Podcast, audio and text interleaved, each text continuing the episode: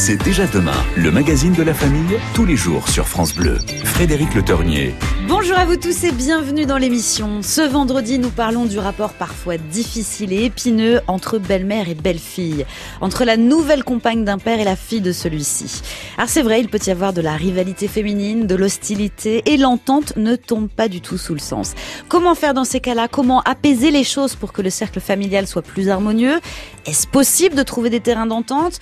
On va chercher des pistes Alors est-ce que cela vous est arrivé? Est-ce que vous avez été en conflit en tant que belle-fille Est-ce que vous aviez l'impression que la nouvelle compagne de votre père voulait tirer un trait sur le passé de celui-ci? Est-ce qu'en tant à l'inverse que belle-mère, ça a été très dur pour vous de vous faire une place? On attend tous vos témoignages sur le sujet au 0810 055 056. Et pour nous accompagner cet après-midi, l'autrice grand reporter et critique littéraire Ariane Bois qui a sorti Éteindre le soleil aux éditions Plomb. Bonjour Ariane Bois. Bonjour. Bienvenue, merci d'être avec nous cet après-midi. Merci à vous. Alors ce livre, Éteindre le soleil, est-ce que, première chose, c'est déjà votre histoire? Oui, tout à fait. C'est un récit et non pas un roman où tout est vrai. Euh, le, le sous-titre fait un petit peu peur. Mon père nous prévint un jour, la chasse aux veufs est ouverte. Oui, parce qu'il était veuf et que tout d'un coup, euh, de nombreuses femmes se sont manifestées et parmi elles, celle qui allait devenir sa compagne. Oui, alors on va reprendre depuis le début. Vous, vous venez d'une famille unie qui a vécu des drames. Il y a eu le, le, suicide de votre frère et puis sept ans après, euh, votre mère qui périt dans un accident. Tout Donc vous vous retrouvez à deux avec votre père. Donc forcément un lien fusionnel est très fort. Oui, tout à fait. On est, on était quatre, on s'est retrouvés deux et on a vraiment essayé euh, d'aller de l'avant. Mais évidemment, nous étions déjà très soudés. Et puis euh, ces épreuves ont fait que euh, nous sommes devenus vraiment un duo. Vous parlez avec beaucoup d'amour et d'admiration de votre père dans le livre. C'était ce personnage solaire, cet aventurier au grand cœur en plus oui, il était incroyable. C'était un personnage de roman. Mon père euh, sillonnait la planète. Il travaillait pour Médecins du Monde. Il partait en Guyane. Il nous rapportait des arcs, des flèches, des perroquets. Alors pour les, les, la petite fille que j'étais, euh, c'était un héros. C'était irrésistible, évidemment. Alors il a enchaîné quelques histoires euh, de cœur. Oui. Euh, et puis à un moment, il, il, rencontre donc cette fameuse Edith. On, on va en parler. Mais à ce moment-là, faut préciser, vous aviez déjà votre vie de, de femme. Vous étiez mariée. Vous aviez des enfants. Oui, j'avais des enfants. Je voyais ça plutôt d'un bon œil. Euh, mon père m'a toujours dit on ne, on ne, refait pas sa vie, c'est épouvantable, mais on la continue. Et euh, je n'ai été mariée qu'à ta mère et, et, je le resterai. Donc euh, oui, moi j'ai 30 ans, euh, je vois arriver des filles qui passent un moment et puis qui, qui repartent en étant un peu détachées de tout ça. L'important c'était que mon père Mmh, mmh. souffre moins et ne soit pas seul. Le prologue, Ariane Bois, il est glaçant. Euh, c'est la première rencontre avec euh, votre future belle-mère, enfin la future compagne euh, qui va vraiment prendre la place dans la vie de, de, votre père. Première rencontre au restaurant et elle a tout de suite été dans l'hostilité avec vous très frontalement. Oui, et puis on n'y on y, on y croit pas en fait, mmh. alors qu'on devrait vraiment faire confiance à ses ressentis. Je sens quelqu'un qui est sur la défensive, qui me juge, qui me regarde, qui se sent mal à l'aise avec moi et qui ne parle pas et qui à la fin de, du dîner se tourne vers moi et, et s'approche de moi et je me dis elle va me dire quelque chose de gentil, on va pouvoir euh, nouer un, lien. Et elle me dit, tu sais, je connais ton père depuis plus longtemps que toi. Et cette phrase, en fait, tout est dans cette phrase, puisque déjà, c'est la rivalité, c'est la, compéti mmh, la compétition, mmh. et euh, la guerre est déclarée. Et la guerre est ouverte pour l'amour d'un homme, alors que vous n'êtes pas du tout sur le, sur le même pied d'affection. Il y a une fille, il y a une compagne, mais elle le vit comme ça.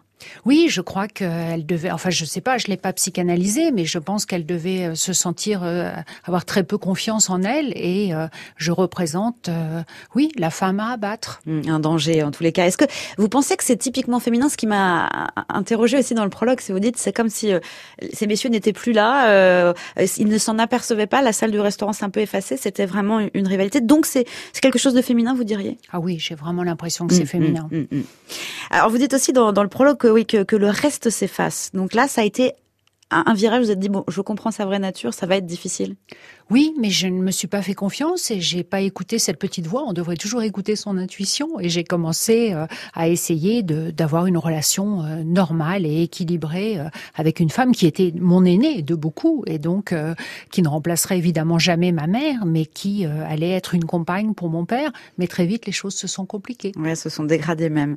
Et votre père, parce qu'au début, il est assez fuyant, il le voit bien, il n'est pas aveugle, qui a, qui a, sa coince. Il mhm.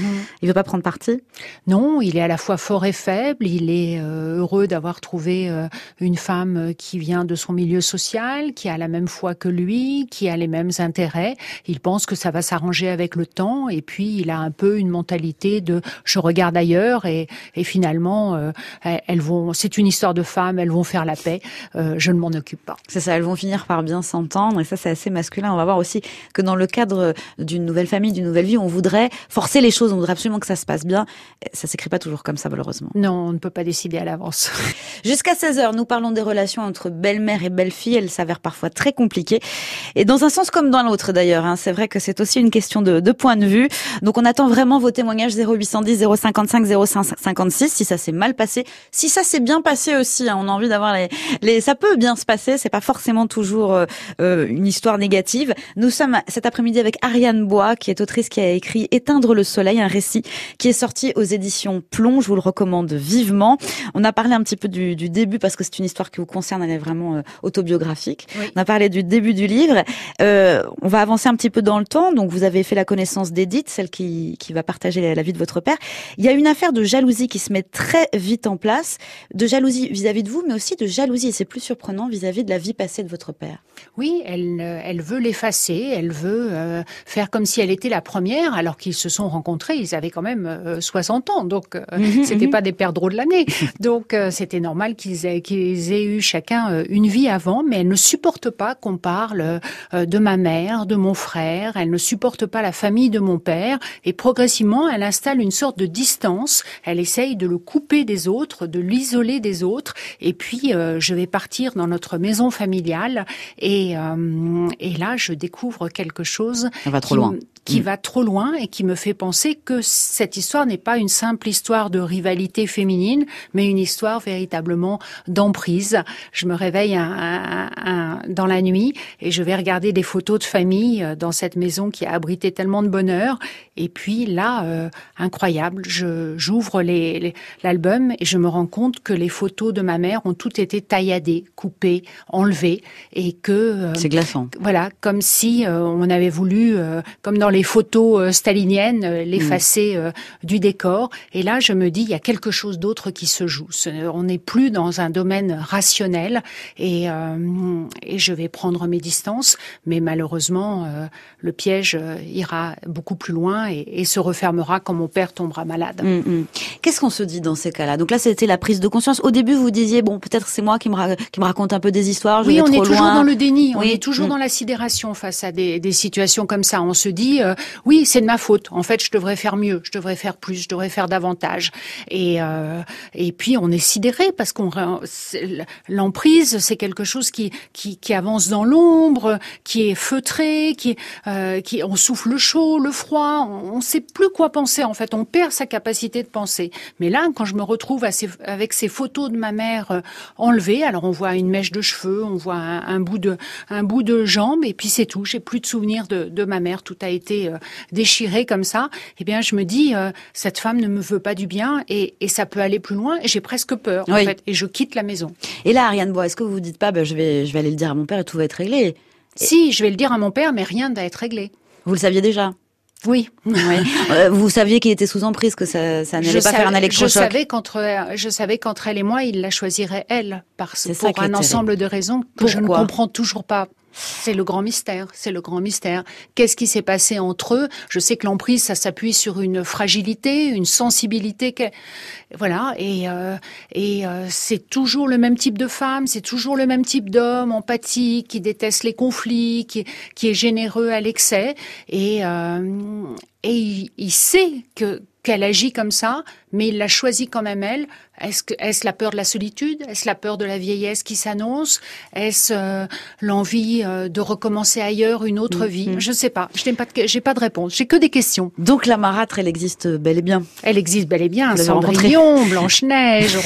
on, est quand même nourri de, de, de tout ça. Il y a des belles-mères formidables, évidemment, et, euh, des belles-mères qui créent des liens absolument extraordinaires. Bon, disons que la mienne ne faisait pas partie de, de cette catégorie-là. J'ai beaucoup de respect pour les belles-mères. C'est très difficile de rentrer dans une famille, de, de créer des liens qui sont différents euh, de ceux d'avec votre propres enfants. Moi, j'ai eu une belle-mère qui se sentait menacée par moi et qui a souhaité m'effacer tout simplement comme elle l'a fait avec ma mère.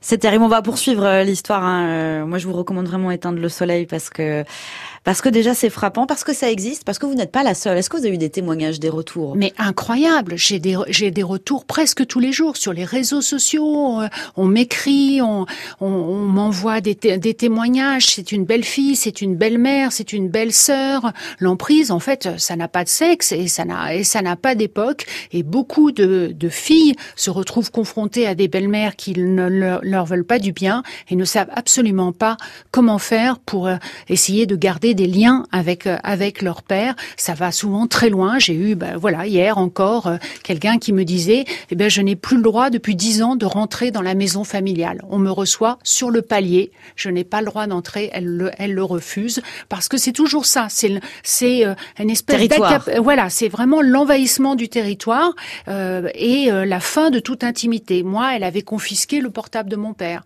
Donc, je ne peux plus euh, lui parler et j'appelle donc sur le fixe, mais elle décroche, elle raccroche quand elle veut, et donc je n'ai plus accès à, ah, directement à, votre père. directement à mon père. C'est une espèce de d'autoritarisme qui exige soumission, obéissance, et c'est un vrai piège. Et il y a une forme d'infantilisation aussi avec votre père. Bien entendu. Ça passe et puis une domination, et mmh, puis mmh. Euh, une humiliation euh, quotidienne. Nous parlons des relations qui peuvent être conflictuelles entre les belles-mères et les belles-filles. Vous savez, quand la nouvelle compagne est présentée et que ça crispe un peu, ça arrive à, à beaucoup de ceux qui nous écoutent. 0810 055 056.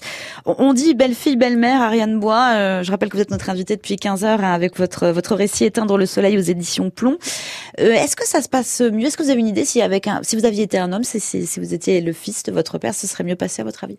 Oui, je crois qu'il y a une euh, il y a une espèce de distance qui se qui se crée avec la fille l'identification est, immédiate. Moi, derrière mon dos, elle m'appelait ma petite, la petite princesse. Donc, en fait, il y avait cette, ce sentiment, voilà, que j'étais mieux lotie qu'elle.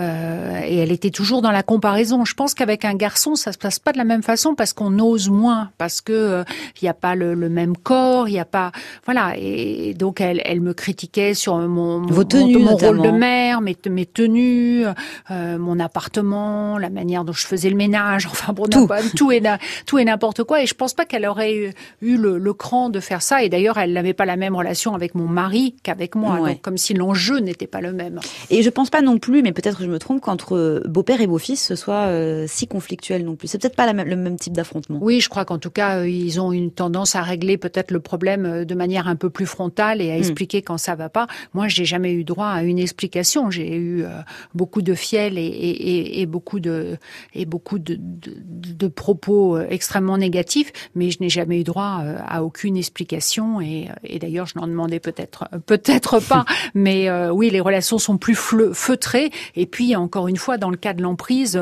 c'est pas linéaire, c'est vraiment euh, caché, c'est c'est par phase, ça avance, ça recule, c'est extrêmement pernicieux, c'est un jeu très pervers dans lequel on est complètement embrigué mm, mm. et puis finalement à un moment donné on tire sur la pelote de laine et on est tous étouffés en fait. Il y a une phrase aussi très choquante qu'elle vous dit à un repas euh, de famille. Dit euh, ton fils est très mal élevé. Oui, alors là c'est vraiment la libération du refoulé, c'est-à-dire que c'est pas des choses qu'on dit euh, non. généralement quand on est invité chez chez les, gens, où ça se où ça se passe mal. Et je suis sidérée parce que d'abord l'enfant est là. Donc euh, donc de, de dire ça devant lui en plus il, voilà il, il est plutôt vraiment gentil et, et, et, tendre, il a des difficultés à l'école euh, parce qu'il est hyper actif et donc elle appuie là où ça fait mal, elle appuie sur l'enfant peut-être le plus le plus fragile, le plus faible. Et donc là je peux supporter beaucoup euh, moi, mais je ne supporte pas qu'on touche euh, à un de mes enfants. Et donc euh, là aussi, là par contre, je réagis tout de suite et elle se rend compte peut-être qu'elle a été un, peu trop loin. Mm, mais oui, mm. c'était toujours la comparaison. Mes petits enfants sont extrêmement bien élevés, tes enfants ne le sont pas. Évidemment. Et, donc c'est très douloureux.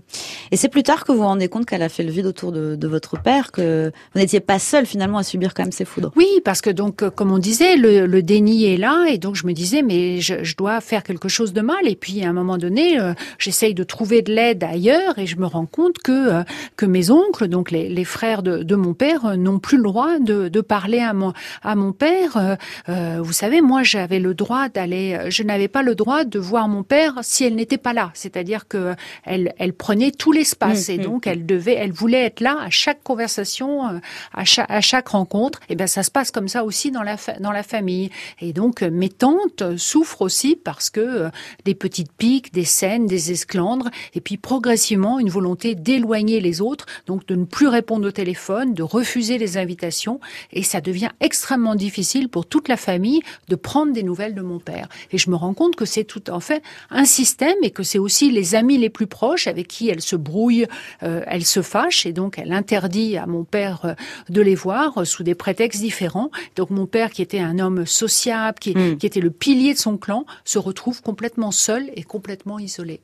Est-ce qu'au début, vous ne vous êtes pas dit euh, pourquoi mon père ne nous voit pas séparément finalement euh Alors on se voyait séparément, mais il lui mentait. Il, il, devait se cacher pour pouvoir venir, venir me voir. Voilà. Et donc je me suis, je m'aperçois que mon père euh, ne déjeune jamais vraiment chez moi, reste 20 minutes, part en courant parce que elle lui rend la vie tellement difficile qu'il ne voit d'autre issue que que de mentir. Et ça nous paraît inimaginable parce qu'on se dit, bah voilà, le sexe fort, il va mmh, lui mmh. dire, bah, c'est comme ça. Je vois ma fille et puis c'est tout. Et en fait, non, il y a tout un système d'intimidation qui se met en place et, euh, et l'homme n'en parle pas parce que c'est tabou, parce que euh, on va lui dire, mais enfin, euh, réveille-toi. voilà, réveille-toi. Il y a quelque chose qui va pas. Et donc, il vit ça tout seul, isolé, et, et il en a honte et il se sent complètement dépassé par la situation. Tant qu'il est en bonne santé, voilà, il se, il, il se déplace et il nous voit. Quand il tombe malade, eh bien il est chez elle, les portes se ferment et je ne peux plus le voir. Et vous êtes complètement coupé de votre père. Alors je reste dans la rue. Il est au deuxième étage sur le balcon et on parle comme Cyrano de Bergerac. Moi, moi, moi dehors, lui dedans et on échange des phrases et on essaye de maintenir le contact comme ça, comme s'il était prisonnier. On l'a peut-être pas assez dit depuis le début de l'émission, mais il faut rappeler qu'en plus vous aviez vraiment une relation fusionnelle avec votre père. Vous entendiez très bien, il n'y avait pas de conflit antérieur. Ah non, mon père et moi, ça a été une grande histoire d'amour. Euh, on a été là l'un pour l'autre. Euh, c'était un homme extrêmement euh, généreux, doux, gentil. Voilà, il, a été un, grand-père absolument formidable et, et oui, on s'est aidés l'un l'autre. Nos liens ont toujours été extrêmement forts et donc mm. cette fusion là. Euh, a fait que je ne pouvais pas renoncer à lui parce que j'aurais pu claquer la porte et dire euh, bon ben écoute euh, ça me semble fini mais non j'ai été peut-être trop loin dans ce que j'ai pu accepter parce que je voulais garder mon père. C'est déjà demain, le magazine de la famille, tous les jours sur France Bleu. Frédéric Le Tornier. Comment faire quand les relations se passent mal entre les filles et les belles-mères? Est-ce une fatalité? Est-ce que le père doit jouer davantage son rôle? Comment? On en parle jusqu'à 16h avec notre invité, l'auteur Ariane Bois, qui consacre son dernier livre au sujet et ça s'appelle Éteindre le soleil. C'est Catherine qui nous rejoint, qui nous a passé un coup de fil. Bonjour Catherine, bienvenue à vous. Bonjour à toutes les deux et aux auditeurs. Oui, c'est un sujet qui m'a beaucoup touchée parce que j'ai eu une véritable marâtre. Ah bon? Mhm. Donc euh, ça s'est terminé exactement de la même manière, plus du tout de contact euh, avec mon père. Euh, au début, quand en fait on allait chez eux, bah, les enfants de la belle-mère dormaient dans la maison, nous on dormait sous en fait une toile de tente. Mhm. Attendez Catherine, j'ai besoin juste pour bien comprendre, du coup, vous, à, quel moment de votre vie votre, votre père a eu cette nouvelle compagne?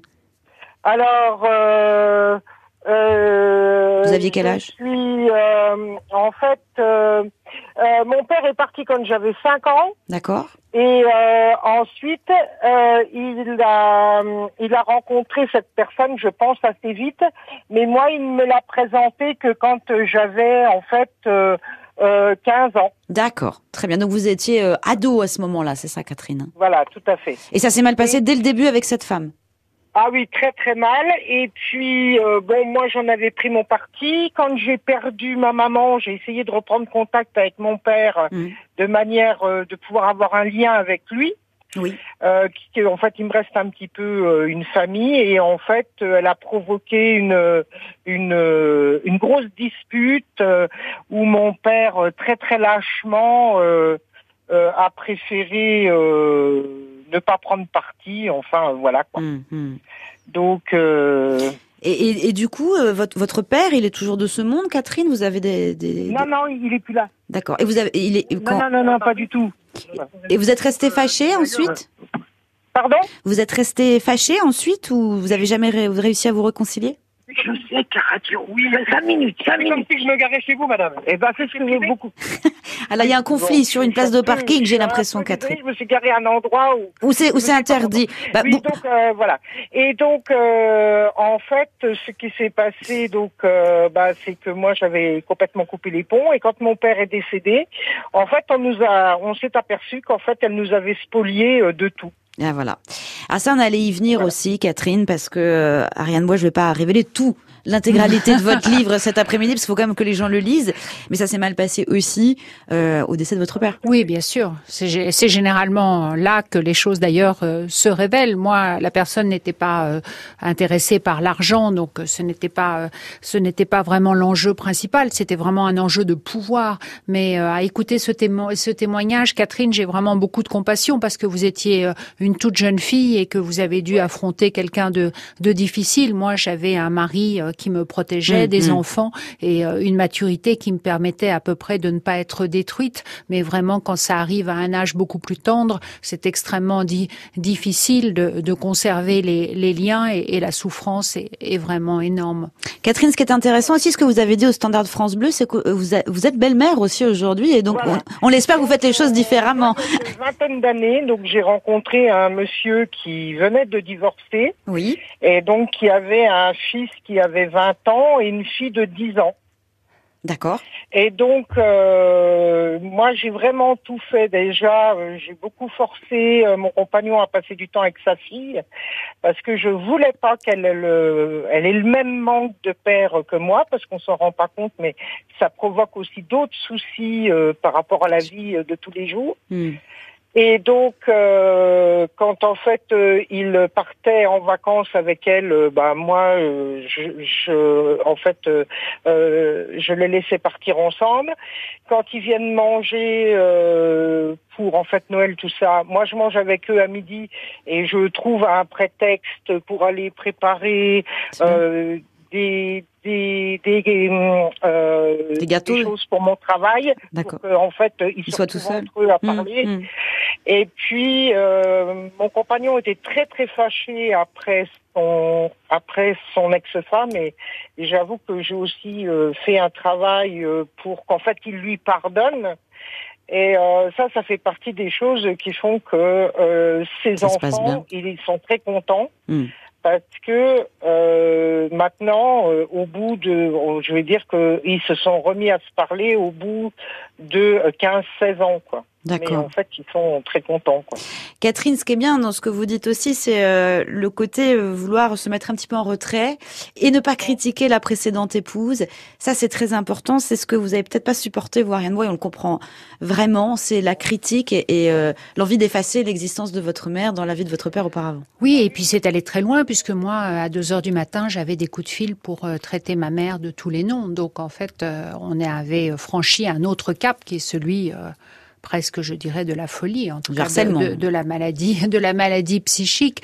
Oui, je crois qu'il faut avoir de la générosité. Euh, Je souriais parce que euh, Catherine parle de, de son rôle de belle-mère et, euh, et voilà, moi aussi, maintenant, mes enfants commencent à devenir grands et, et, et, et vivent avec des jeunes filles et, et moi, je les chouchoute, quoi, parce que parce que parce que j'ai vraiment envie qu'elles m'aiment et que et que je sais, je sais ce que c'est et, et je voudrais vraiment pas qu'elles qu'elles souffrent. Donc euh, oui, je pense à elles, euh, je leur offre des cadeaux, j'essaye vraiment d'être attentive, euh, de, de, de garder des moments euh, aussi euh, moi seule avec elles et euh, et euh, oui que l'amour circule quoi. Je crois que dans une famille, euh, on- tout le monde demande que ça, mais euh, mais certaines personnes rendent la chose très difficile.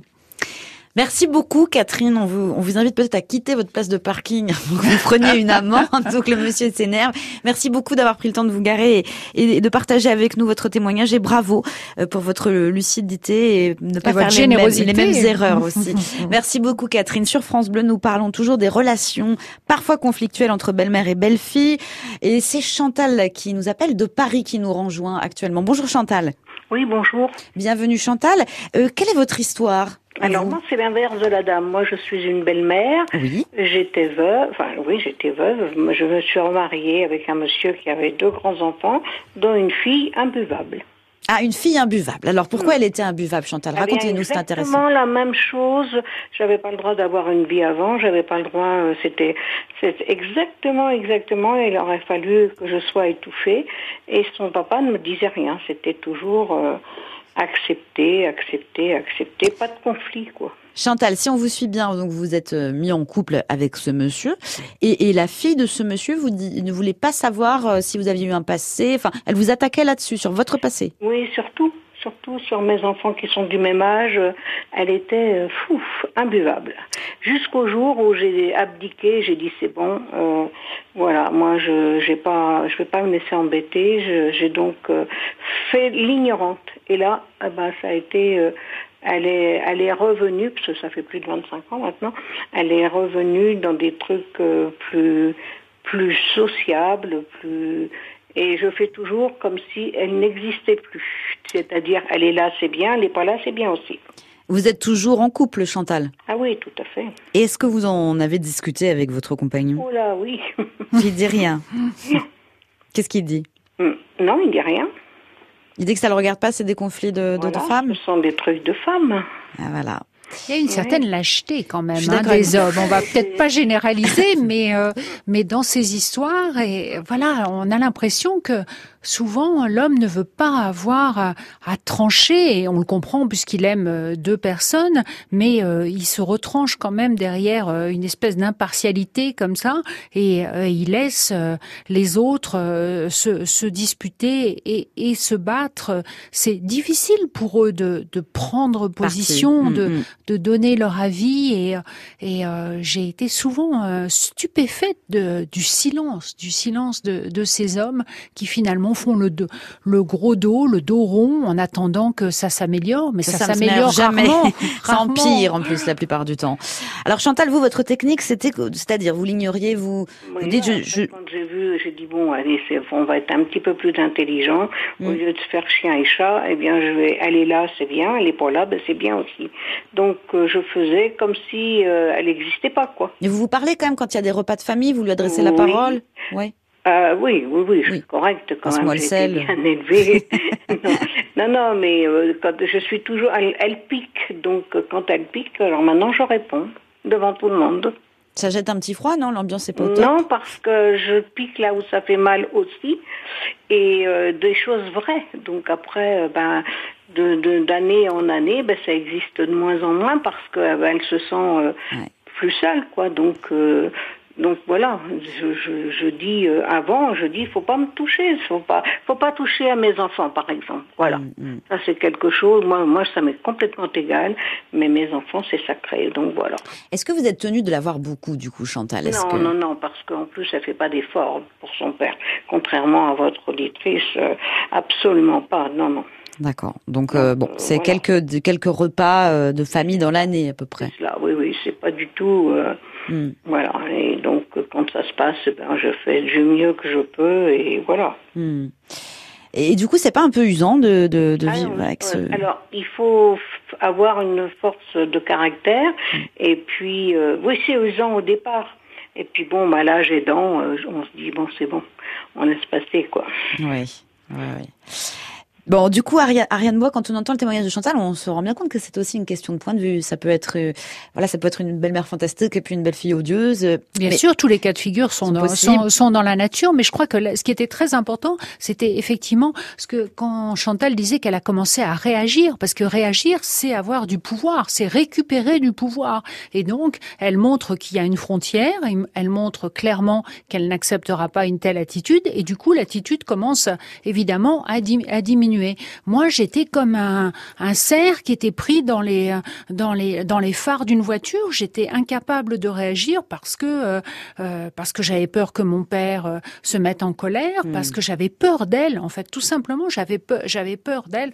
Chantal n'a pas l'air d'avoir peur de sa de sa belle-fille et, elle a bien elle a bien raison. Euh, et, et je crois que justement une des solutions, c'est peut-être de de dire quand on, quand on se sent mal, quand une phrase fait mal, de contre-attaquer tout de suite, parce que comme ça, on met des limites, et donc on peut même réagir par écrit, parce que parfois, dans le, à l'oral, comme ça, dans un dîner de famille, c'est pas facile, mm. mais, mais de remettre les choses exactement où elles sont, ce qui est, c'est, ça permet de penser ses blessures, et ça permet d'aller plus loin. Donc bravo Chantal. Ce qui est saisissant, c'est que Chantal nous parle aussi de ces petites piques, euh, d'appuyer là où ça fait mal. C'est, la même chose dans, dans votre livre, Ariane. Exactement. Donc, et, et de préférence quand monsieur n'entend pas, quand oui, euh, bien il parle sûr, avec quelqu'un euh, d'autre. Quand il est dans une autre pièce, euh, voilà, et, et, et qu'il il, n'entend pas dans une soirée, je, je, le raconte, elle commence à, à tout critiquer, une soirée importante fa, familiale, mais évidemment loin, loin de l'oreille, loin de l'oreille paternelle. Alors je crois que l'important c'est de ne pas rester seul avec cette, avec cette blessure, avec ce, ce malaise, et de commencer à en parler autour de soi, et, et là de trouver de l'aide parce que il y a mmh. de l'aide, il y a du mmh. Et, on peut euh, et on peut tout à fait euh, établir une meilleure relation euh, si on, en a la force en tout cas. Merci à Chantal pour son témoignage. On vous fait une grosse bise. On vous souhaite un bon week-end et, un bon courage hein, pour ces relations difficiles. On parle de belle-mère et de belle-fille qui ne s'entendent pas cet après-midi jusqu'à 16h. Nous allons rapidement accueillir Annie. Bonjour Annie. Bonjour. Vous nous appelez d'où Annie? Moi, j'appelle de Haute-Savoie. D'accord. Et vous êtes une belle-mère Je suis à la fois une maman et une belle-mère et maintenant une grand-mère aussi. Ah, que de casquettes, Annie. Je et une grand-mère euh, de tous les côtés. C'est-à-dire j'ai deux enfants, deux beaux enfants et six petits-enfants, euh, tout, tout, tout, tout enfant mélangé. Bon, et comment s'est passé votre rôle de belle-mère à vous, Annie? Eh ben, écoutez, c'est forcément pas pas toujours simple, hein, au départ en tout cas, mais moi je suis partie du principe que mon mari actuel et moi, nous avions choisi d'être ensemble, alors que les enfants, eux, subissaient ce choix. Donc je trouvais que c'était à moi de faire les efforts, eux c'était les enfants, nous nous étions les adultes, donc on devait s'adapter. C'est formidable d'avoir euh, voilà la conscience de ça et de savoir que elle, doit s'adapter. Je trouve ça merveilleux. Toutes les belles-mères devraient euh, s'inspirer de la graine.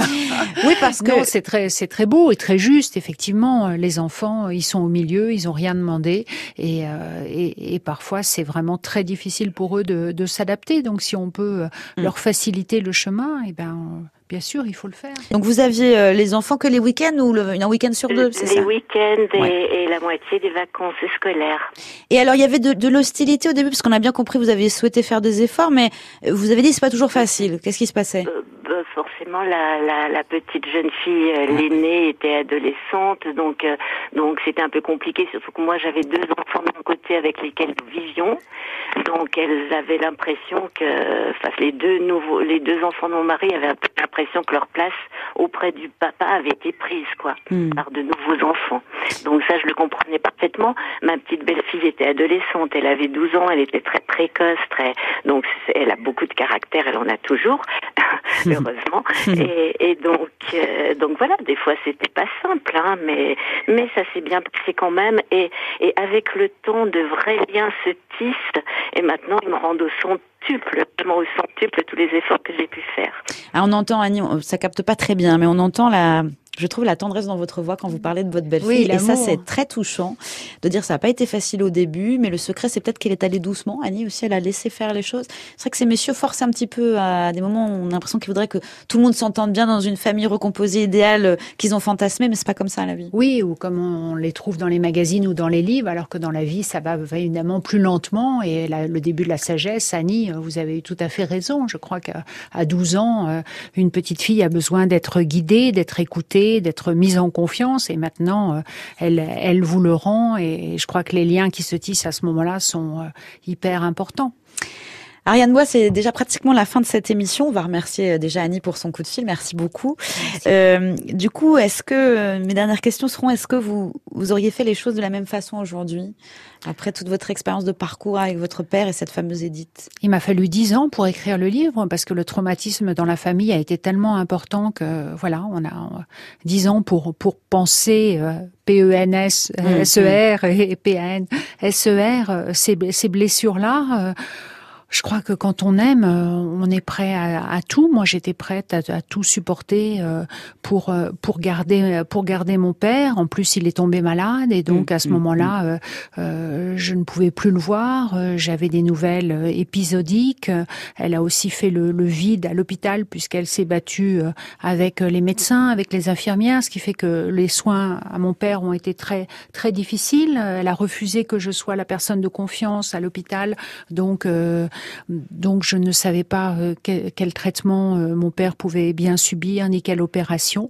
Et euh, voilà, j'étais avec lui jusqu'à jusqu'à la fin, mais au moment ultime.